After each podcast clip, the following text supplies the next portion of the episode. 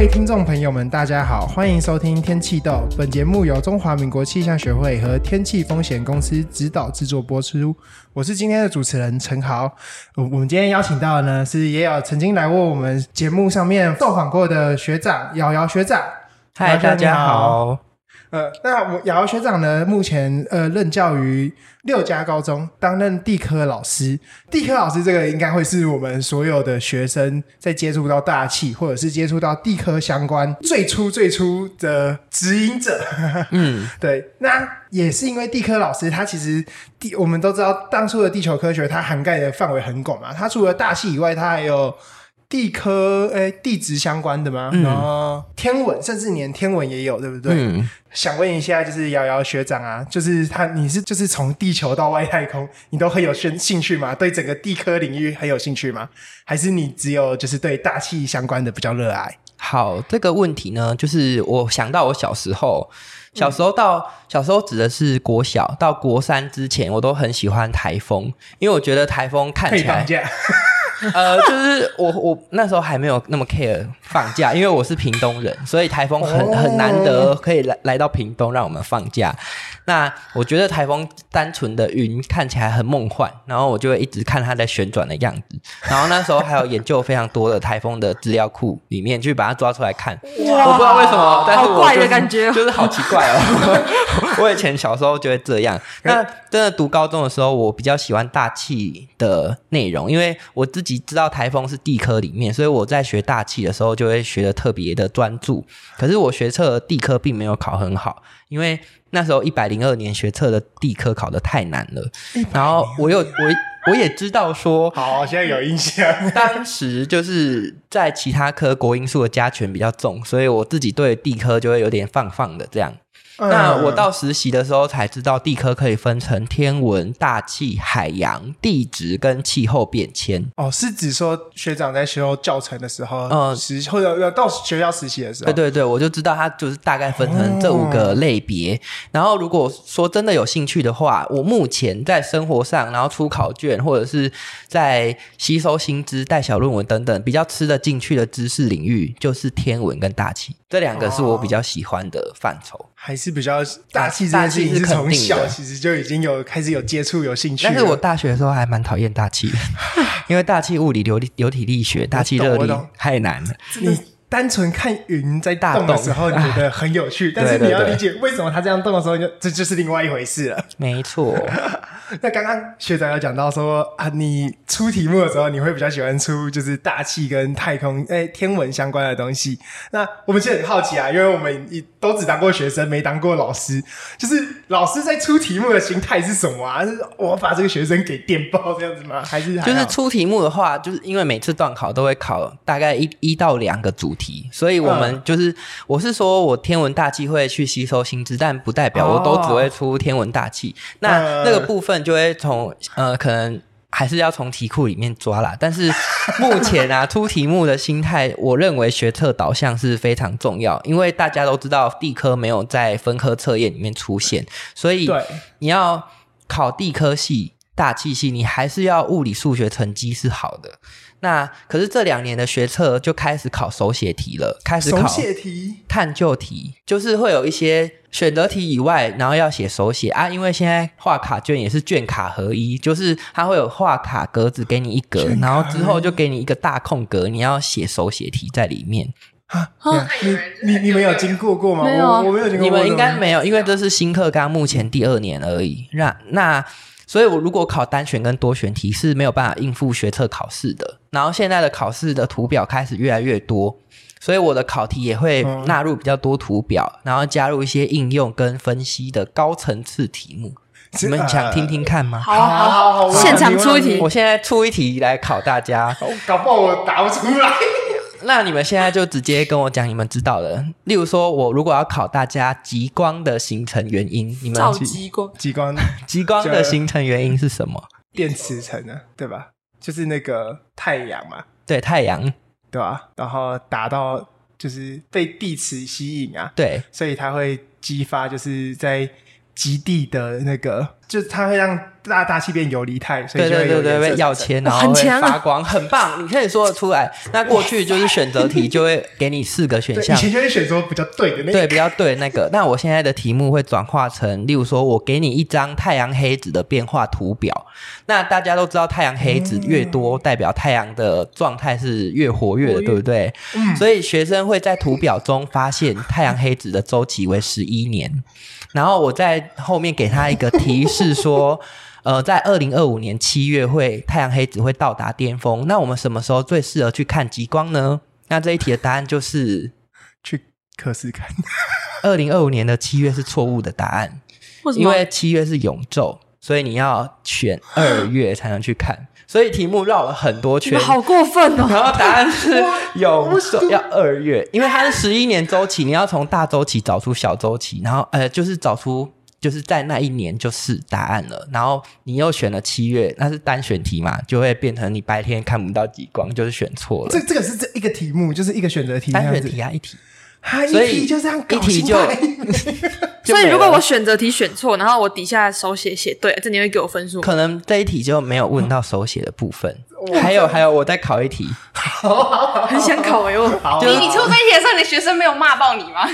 就骂爆啊，就会变成 我我觉得永昼那个那个很合逻辑，而且我觉得题目是有趣的。是，但是我没有是好讨厌哦。对啊，大家都会选，因为我题目就暗示在二零二五年七月达到巅峰，他自己看他的黑子数量也是最高嘛，他就大家都选二零二五年七月。所以他以后就会想说，嗯，是不是有陷阱？好像有陷阱。我可能要多加个六个月，是不是有咒呢？对啊，然后还有考地震的时候，之前我们来挑战地震。是不是可以地震波可以分成哪些呢？P 波 S 很棒，P 波跟 S 波。那 P 波跟 S 波的到达时间差可以判断什么？假设 P 波在地震发生后五秒，跟震源的距离。答对了，他可以知道跟震源的距离。所以过去的考题就是给他时间差判断距离，对不对？对。那现在我的考题就是会告诉他啊，假设呢我在台北，那我给我知道 P 波抵达台北的时间，那请问？台北距离正央五十公里，那 S 波几点会到？就是会给他距离反推时间啊？为什么要这样考呢？因为我要考防灾预警原理。因为大家现在是不是手机都会收到简讯，然后知道地震要来了？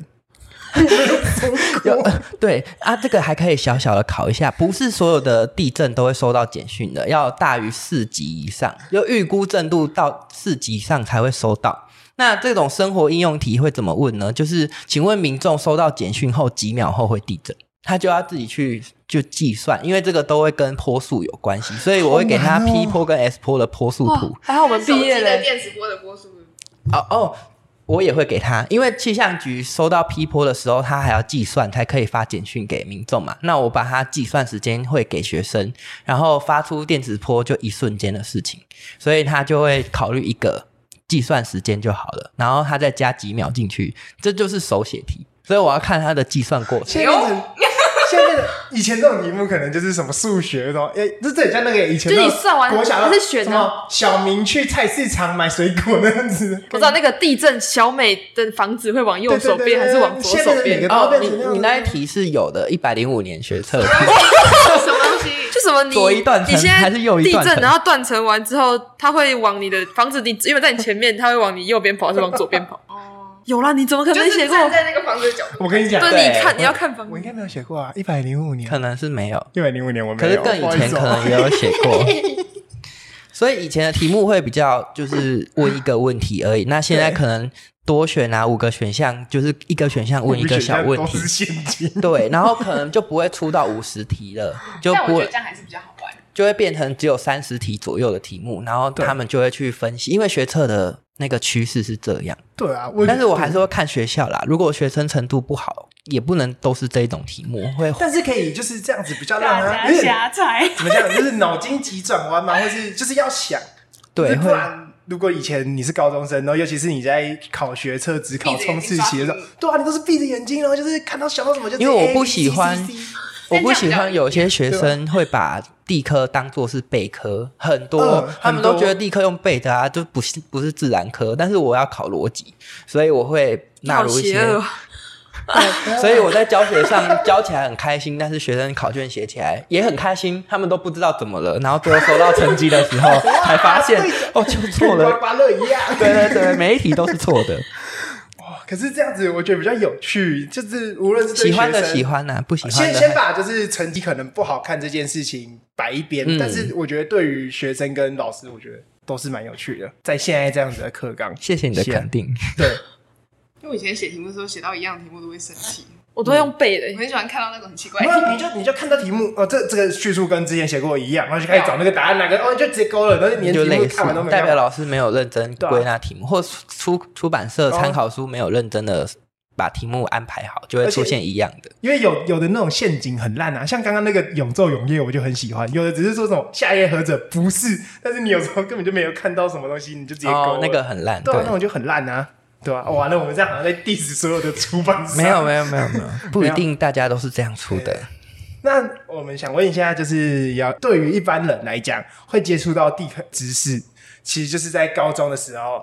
所以其实很常有些人，就是网络上很多人都讲说，地科知识其实巅峰就是在高中，尤其高三的时间准备的时候。就是你也认同这件事情吗？嗯，我觉得我的巅峰可能是在高一学完地科的时候，哦、然后到高三就忘光了。对对对对对，所以它其实还是会有一个那个震荡。其实反高一最好。那、嗯、但是这样子无论如何，其实高中能够教地科的时间就有限。嗯，那你觉得这样子会不会导致台湾人的就是地科教育来的有点基础不够？台湾人其实很多。基础教育都不足，就不不止地科而已。但但是但是有一个好处，是因为地科跟生活息息相关，哦、所以课纲其实做出了很多努力。例如说，其实国小的时候就要教大家看冷风跟暖风，然后他们从小到大都知道台湾不会有求固风跟暖风。只会有冷风跟滞留风，而且大家都知道梅雨季就是滞留风，不会有人说是冷风。然后冷风来会变冷，大家都知道。然后地震的时候应该要准备一些避难包，有些记者就会在那边真的准备给你看。然后台风来的时候，他们不是在那边被吹嘛，然后就会说啊很可怕、很危险。然后大家都大概知道说，某些灾害的时候。应该要做什么准备？所以我觉得新闻是有努力的，不会，至少不会有人说啊，这三年多都没有台风登陆，就是气象武器，应该不会有人这样说。可是新闻其实 没有啦，好，然后应该也不会有人觉得地震可以预测吧？对啦，好像有什么网社群是这样子？没有啦，没有没有，我就是我的意思是说，大部分人都知道这是对的。对然后，可是其实这样讲没错，像我啊，就是。明明就知道我们地球会有岁差，所以黄道十二宫已经不是现代的十二星座。可是我还是很相信星座，所以这可能就是每个人自己的信念不一定。所以什么座？我是母羊座，然后很容易生气。没有啦，我觉得这这件事情就是看个人的信念，不一定。所以哦，我觉得够了。台湾人的地科知识已经。就是其实因为地科这个科目其实是很生活化的一个科目，嗯，所以尽管你可能在台湾现在高中时间地科只有短短的一学期，但是你你生活中就都还是会接触到地科，无论是地科的哪方面。毕竟你看台湾这三不五时就会有个什么下雨，然后记者就会开始报土石流、地震、什么台风，然后放假 各种。学长，你是我们访问到的，就是第一位高中老师。嗯，那我们其实很想，学长，你觉得高中老师最有趣的东西是什么？就是是学生吗？学生会不会就是让你继续工作的动力？因为我们主要都是接触到学生，那没课的时候就是在办公室里面跟同事闲聊，所以我觉得就像你说的，学生他是一个资助我们继续下去的动力，所以。嗯学生表现的很好，我们就很开心，就会很想要继续教他们。但是如果那个学生就是那个班很糟糕，然后不怎么上课的话，我们真的就会想说啊，要不如今今天就退休吧，就会有一种好累哦，今天今天骨头酸痛，头也很痛这样子。那有没有遇到就是什么，就是真的很让你很生气的学生？我们可以帮你那个打码，哎，这个不能打码。也没有，我不会特别讲出他的名字，但是因为生气类似的事情，我还蛮常在。就是生气，但是我不会气到让他们可以发现发现，就是我会气在心里。我觉得会让我不高兴的点是，学生他可以努力，但是他却不努力。例如说，我在上课，然后我在讲一个概念，然后他就可能就趴下来，然后或者是他就开始睡觉，做自己的事。然后因为这种人不多，但是看到的时候就会有很明显在那边，连应付我都没有。那这个人什么星座？那个星座可能我就不太确定，因为我们对。我们这边如果有几个就是学生上课可能会做的、常做的让老师不爽的事情，然后学长可以帮我们。如果上课睡觉，你觉得上课睡觉是我一开始第一节就会叫他们不能做的事。然后上课划手机要看班上，有些老师会有一个养鸡场，嗯、就是会把手机场？哦，养鸡场。会把手机 收起来，然后上课就不能用。所以其实很多学生的行为是可以被控制住的。那上课吃东西我可以接受，那上课烤面包哎，不行啊，你怎么烤？哦，我同学真的烤过，我，我们之前真的烤过，就是我想是一条流一一。我是一条产业链，就有人负责涂果酱，然后有人把它传过去，然后传到最后一排，然后最后一排就有烤面包机。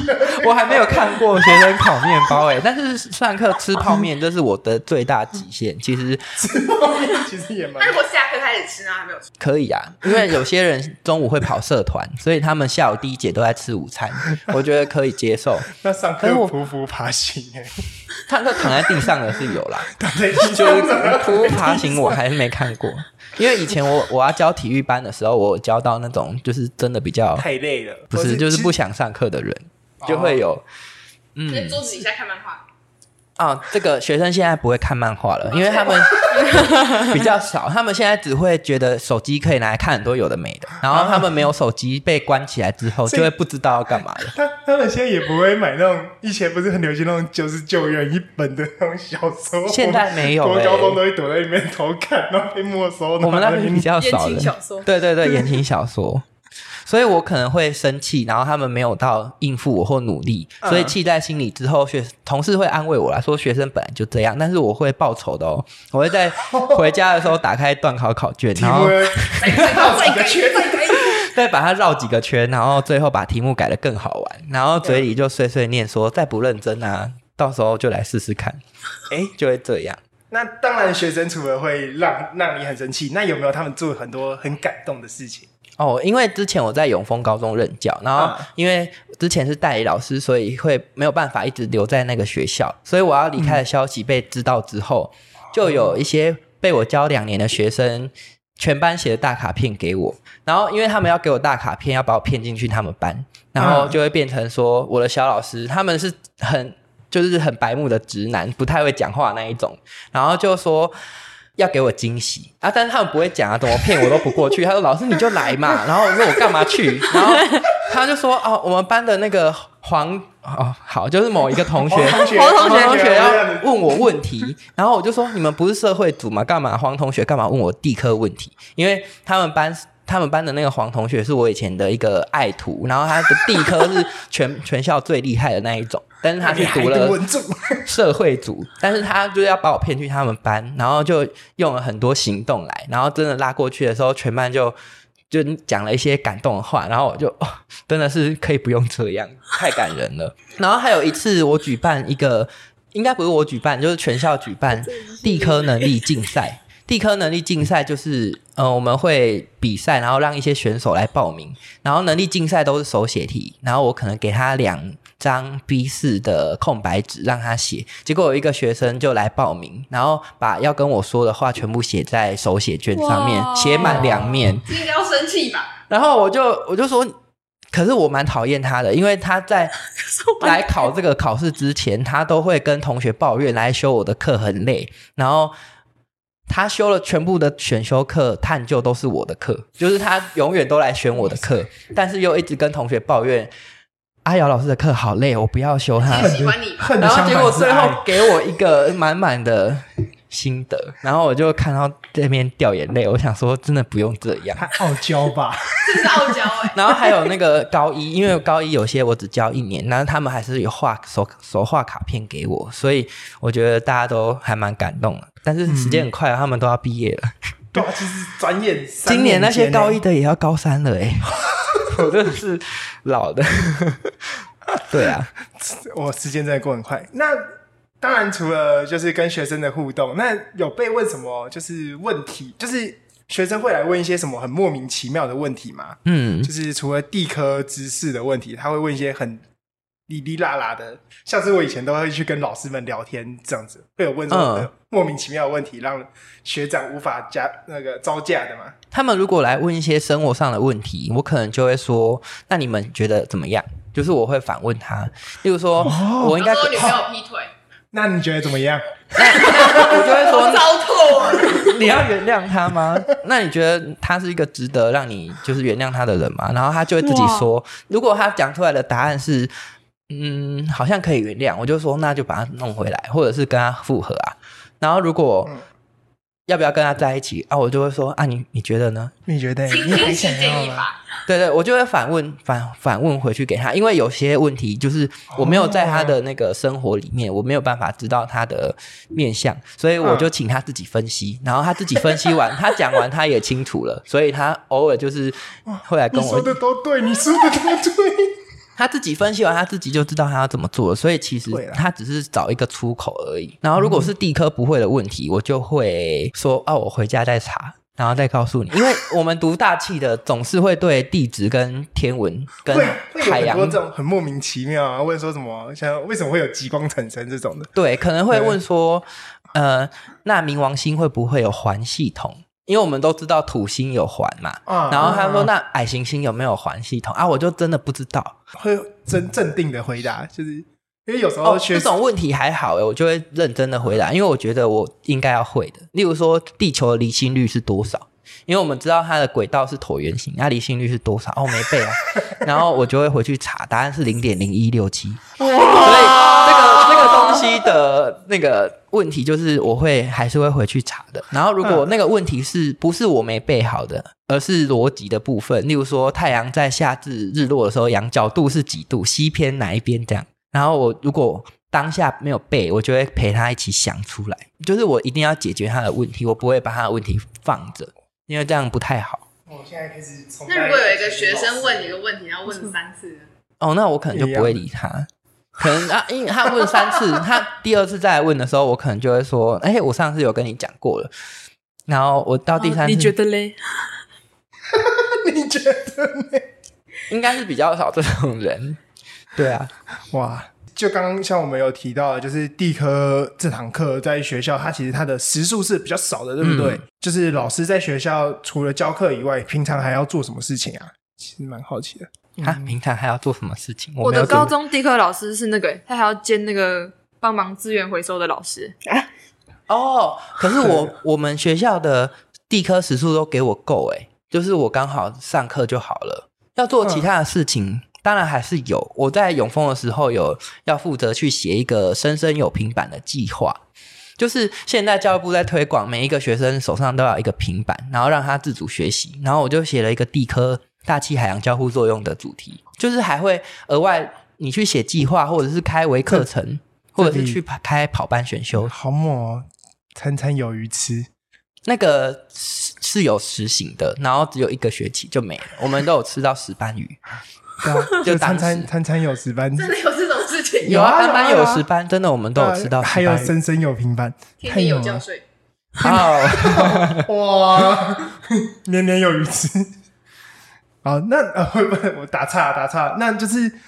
其实地科占整个自然科学领域，在学校的时数其实是很少的。嗯，这样会不会因为时数少，所以刚毕业的老师啊要去找工作，嗯、会不会影响到职缺啊？因为课相对少，反而影响到职缺不好去找。课是少没错，但是地科相关科系毕业的老师也不多。对，每一科都有相同的问题，所以地科不会比较辛苦，因为。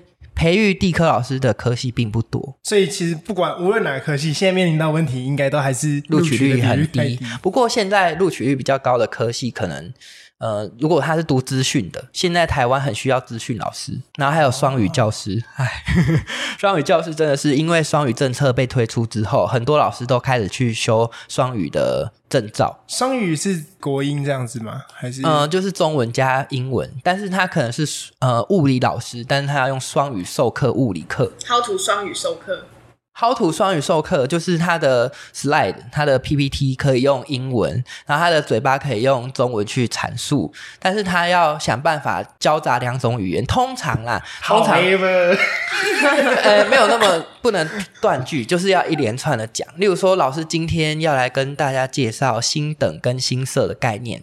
他就可以在一开始的引起动机说 “Hello everyone, have you ever？” 然后就抬头看星星啊，然后他就会说：“那你在观察星星的时候，便是它什么特质呢？”然后这时候都是用英文讲，然后学生可能就用聊天的方式跟你应答 说：“哦，学生听得懂吗？”我们要期期望他听得懂，然后他可能会说：“They have different bright, they have different color。”然后老师就会说，Why do they have different color? Is there 什么？然后答案就是温度不同。所以这个地方的引导用英文，到真的要讲黑体辐射曲线的时候，就要转回中文讲，不然你中文都听不懂了，你更何况用英文讲？Can you speak Chinese? Yes，然后开始讲中文。然后听起来像是学生 英文会比老师好哎。对对，因为我们学校有双语班，所以真的在教双语班的自然科的时候，他们的有些同学多一都九百多分啊，所以他们的英文一定都比我们好，所以我们会变成比较被动。对，我们会变成看起来废废的，但是其实我们就是尽量配合国家的政策讲双语。这双语班是进去你一定都要教双，就一定要用两。要看科目诶，就是他不会要求一个礼拜三十五节课全部都是用。双语，他可能会先挑好我这个我们高一课用英文，我们高一就先挑数学课跟音乐课还有生活科技这几门是用双语，然后英文课全英，然后剩下的都是中文就好了。数学课要怎么用双语？数学课老师就会说什么，我也不知道哎、欸。他们 plus B，他们的除数数学老师有特别的去学，然后还有科学记号，他们也有表达方法。然后我觉得还蛮厉害，因为现在学校会配一个双语老师，要去跟数学老师开会，然后讨论这个礼拜的课程内容。然后数学老师在台上的时候，双语老师在后面。啊，如果 就是如果他有点不太行了，双语老师就会跳出来帮他讲。可是双语老师本人不是数学系毕业的，他是英文系毕业。对，数学老师就会很痛苦。他每次在跟我们开会的时候，就说：“最近我的数学好像越来越好了，因为高中的数学就是另外一套那个逻辑了。”哇，对，所以双语缺，他现在好像在国家里面。今日问题到底要怎么用英文上？Random，Random，三取二。可能他有专门的念法，我就不念。Three get two，C three get two。例如说，一个篮子里有五颗球，三颗红色，然后两颗白色，那他要挑选红色，连续三颗，他有多少的几率？可是我觉得这种部分你讲中文都有困难。对啊，对啊，所以他就是自己要去揣摩。现在去执行的科别通常都是艺能科。通常会先以艺能科下手，然后再跑到主科去。什么是艺能科？艺能科就是音乐课、音乐美术。哆来咪发嗦算英文。嗯，对。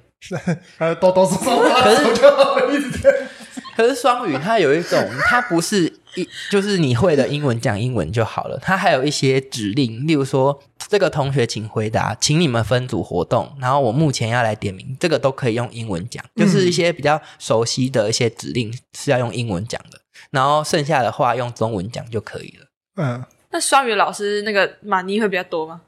双语的老师课会比较少，但是他一样领月薪。比方说，我们月薪都是五万，哦，但是他可能就一个礼拜不用上十几节，他只要五节课就好，他就可以领到五万。一堂抵两节，因为要对对对，因为他还要开会。好，那我们就是为什么学长当初会选择要当老师，然后为什么会选择读教程呢？哦，其实当老师这件事情是我很小就蛮想要做的。就是我国中之前都是想要当老师，只是我不知道做什么科目而已。但是到了高中的时候，因为高中的同学的未来志向都很高，所以我觉得当老师好像不太厉害。因为那个在那个环境下，大家都想要当医生或者是牙医，所以我就没有，我怕写文字，我不想当医生。哦，我也是怕写，但是就是在当下我就放弃当老师的念头，所以我没有读台师大地科系。嗯。那这件事情也让我有一点点小后悔，因为我如果当初去就要当老师，我就去读台师大地科，那我现在的地科可能会更均衡。因为目前、哦、不会是某个方面。对，目前能力就是大气特别的强，然后其他就是比较偏弱一点。嗯，那当初会去当老师是大一的时候被同学邀请去参加教育呃学程报名。然后我就想说，只是去报名应该不会上，结果就上了。然后上了之后就，就就修修了三年的教程，然后就把它修完了。然后就就一路都很顺遂，因为其实我在就是有点迷信的部分，就是我在考考完职考之后，我有去拜拜，然后我去一间很神的庙拜，然后我就问说，我会不会考上大气系？然后那个庙就给我就不会考上。然后我会不会 就是考上成大地科系，也不会考上。我想说完了，我我志愿序都没有上。然后我阿嬷就跑来旁边说：“ 再成为流浪，你问他，你问他你会不会当老师？”然后我就说：“哈，可是我我没有要当老师。”然后那个时候我就随便问，然后就不会之后就连续三个都圣杯。然后我就想说：“可是我志愿里面没有填老师啊。” 然后我就想，我该不要重考吧？结果放榜之后，我就上第一志愿的中央大气了。然后我就想说，那个庙不准，因为他说我当老师，然后他说我不会考上，就是那个系。然后结果呢，就开始有冥冥之中，就大家都把我引导到去当老师那一条路。我连研究所都是念教育，就是念中央的学习与教学所，所以我就觉得当老师好像就是我的。天职吗？而且我当老师蛮开心，可以看到高中生，就是每天都是看到快乐的人，不会看到。如果当医生就是看到病人，然后还有工程师就一直看电脑，但是我至少是看着学生，然后大家就是有说有笑这样。除了管秩序很累以外，但是至少他们是听得懂人话的，不会像啊国中我就没办法。谢谢你，我真的是谢谢你。就教国中生就会比较多吼吼一点，所以就会比较累。那你要怎么管那些猴子学生？因为我们不用教国中，所以 就啊，高中的高中的猴学生哦，嗯，可是因为他们班还是会有一些人是在框架里面的，所以他们会把他自己修润成更好一点的。那如果真的影响到我上课，我就我会暂停五秒，就我就不上，然后看他们怎么样。你手叉要看他们，我就说好啊，要安静了吗？哦，啊，可以继续讲了吗？然后如果他们就是还不安静的话。就是再吵一下，他们就会有些人发现我都不讲了，然后就会有人说：“好了啊，老师生气了啊，不要再讲了啊。”那如果没有这个人怎么办？有没有很尴尬？我觉得不上啊，我就没差，因为 因为其实有没有上完，他好像没有到很重要。因为学生如果不想上，我硬上也是，但是我都会设计那种让他们很想上课的内容啊，就是跟生活结合。因为地科真的是不学好的话，以后。出来就会像是什么呃地震要逃跑什么之类的吗？地震的部分呢，我还会跟他们讲收到简讯的原理，因为有些人都觉得他简讯在骗人，明明就地震怎么没收简讯？嗯、然后为什么我是国家边缘人吗？就是为什么 会没有收到那种简讯？我就会开始跟他们讲解，然后他们就会想听，或者是他们对宇宙的一些东西都很宇宙的奥妙好奇。对，那有人问你说有外星人吗？有外星人，我就会跟他说可能有啊。就是这种答案就，你觉得呢？你 对这种答案就不能直接讲的太白，因为我自己也不知道。嗯、但是我们都相信可能是有的，嗯，只是没有联络到。那如果现在啊，有就是大气系的大学生，他想要修教程，想要当老师，他有这个想当老师的这个志向，嗯、就是学长可以给他一些建议吗？就是对于未来当老师的一些期许，这样。首先你要知道，就是当老师是一件。没有很轻松的事情，因为你会被贴上标签，然后你的头衔就是老师，所以如果你在哪里犯错了或怎么样，你都会影响到放大检视，对，你都会被放大检视，而且你的好坏都会影响到学生的品性。就是你可能是一个本身就爱骂脏话的人，嗯、那你的学生就会被你教坏。那你如果想到你影响那个人的一辈子，那可能你就会，你比较有良心一点，嗯、你可能就不会去。做这个行业，所以对我来说，当老师他，你要先想好你自己未来是要来教育别人的，然后你不能随便当，不然你就是会把教育圈搞得一塌糊涂。因为现在在场上还是有一些不太优秀的老师，所以啊，然后如果要劝的话，缺很少。除非你非常的肯定，你就是要当老师，不然非当老师不可。对，不然我们大气系有修学程，到后来其实蛮多人都退掉了，没有很多人留下来，就只剩下我们这届只剩下我而已。嗯、然后剩下有来修学程的人都放弃了。所以你要忍能够忍受很少缺，然后薪水就很普通，就是一个公家单位的薪水而已，而不是你未来如果有机会当工程师，可以领到更多的钱，那你就来试着走走看这条。如果你真的很有热忱，就是不要忘记那个热忱初衷。初衷对，很感谢又可以邀请到。瑶瑶学长来我们节目上面分享这些高中地科老师的经验。那今天的节目就到这边结束了。很高兴今天可以邀请到瑶瑶学长来帮我们分享一些地科老师相关的经验。如果你喜欢我们的节目的话，可以分享我们的频道，也可以到 IG 及 FB 搜寻天气动，追踪我们，就可以收到及时的消息，并和我们互动。那我们下集天气动再见，拜拜，拜拜。